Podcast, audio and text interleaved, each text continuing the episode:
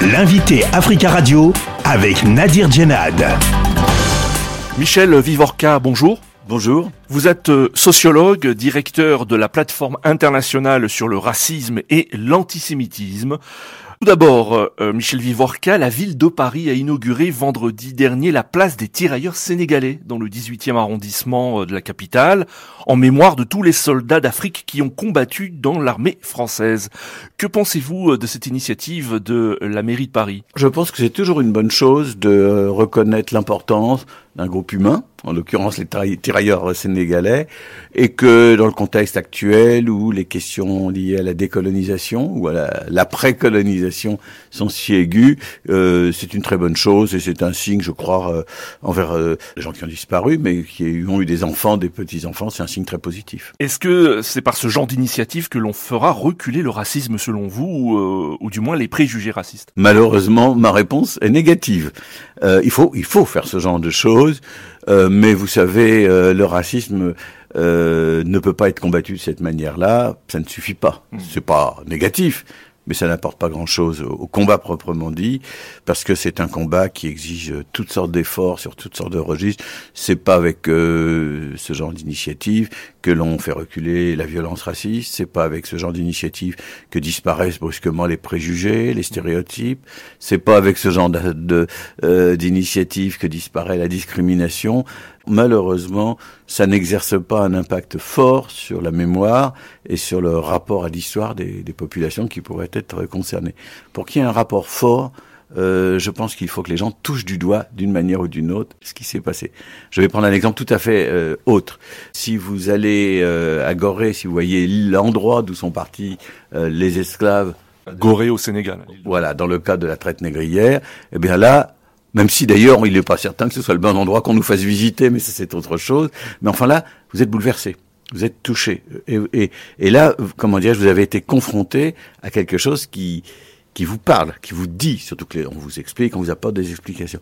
Donc si sur cette place qui portera ce nom des, des tirailleurs sénégalais, il y avait des choses un peu fortes, en plus si je peux dire, pas seulement peut-être un minimum qui serait des plaques explicatives, euh, des statues, des, des œuvres d'art, que c'est, mais s'il y avait des choses un peu fortes, ça serait mieux. Dans l'actualité, euh, euh, vous avez certainement euh, entendu hein, c'est cette polémique. Hein, de l'autre côté de la Méditerranée, en Tunisie, les propos du président tunisien Kais Saïed continuent d'être critiqués. Le chef de l'État de Tunisie s'est défendu mercredi dernier de tout racisme à l'égard des Africains subsahariens après le tollé suscité par son discours incendiaire contre les migrants clandestins de son pays.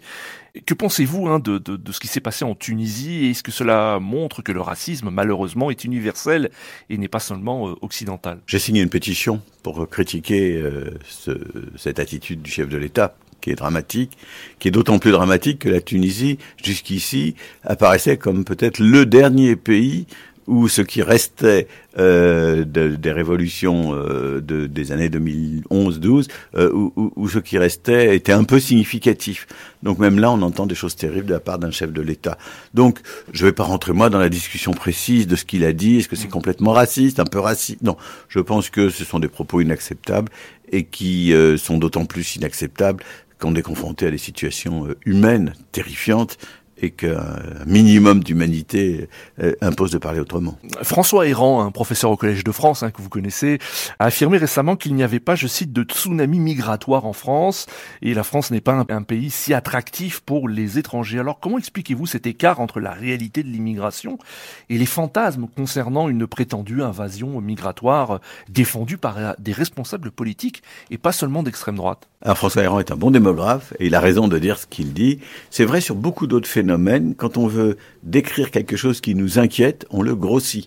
Si on fait des sondages d'opinion, on demande aux gens il y a combien de juifs en France, ils vous diront euh, des chiffres très élevés. Combien il y a d'arabes, des chiffres très élevés. Combien de musulmans, etc. Donc de toute manière, dès qu'il y a une phobie, dès qu'il y a de la haine, dès qu'il y a de l'inquiétude, les chiffres ne veulent plus dire grand-chose par rapport à la réalité. Donc ça, c'est le phénomène général dont, dont, vous, dont vous parlez. Alors maintenant, euh, en ce qui concerne le, pourquoi, en quelque sorte, de, de, de ce phénomène, c'est que euh, il s'agit euh, peut-être aussi d'exercer une pression très forte sur le pouvoir, sur les pouvoirs publics pour obtenir des mesures restrictives. Le gouvernement euh, euh, envisage une nouvelle loi hein, sur euh, l'immigration. Euh, il s'agit de la deuxième sous le mandat hein, du président Emmanuel Macron. Est-ce que euh, les pouvoirs publics se trompent aussi dans la manière de, de gérer cette question de l'immigration? On est dans un pays qui se pose des questions démographiques, qui se pose des questions de natalité. Le débat est en train de renaître. Est-ce qu'il ne ferait pas des politiques natalistes en France Et euh, tout le monde voit bien que le, le renouveau démographique euh, pourrait passer par plus d'immigration et non pas par moins. On est dans un pays qui se remet d'une longue période de chômage et où le chômage régresse considérablement. Donc il y a des problèmes d'emploi non satisfaits. Donc il faut bien trouver des gens pour faire un certain nombre de choses. Et donc, si vous voulez, on est dans une période où les phénomènes migratoires n'ont pas que des aspects angoissants et, qui rendent raciste un, une partie de la population ils ont aussi une phase positive. Et donc le gouvernement a cherché des solutions, a proposé, vous l'avez peut-être remarqué, que l'on fasse venir des migrants, mais à condition que ce soit pour travailler dans certains secteurs. Euh, D'autres ont trouvé que cette mesure n'était pas à la hauteur du problème ou ne convenait pas. Il y a du débat. Tout n'est pas anti migratoire dans la politique française. Michel Vivorca, merci beaucoup euh, d'avoir répondu à nos questions. C'est un plaisir. Je rappelle que vous êtes euh, sociologue euh, français, directeur de la plateforme internationale sur le racisme et l'antisémitisme. Vous avez écrit de nombreux ouvrages, dont La France raciste aux éditions du Seuil, publié en 1992.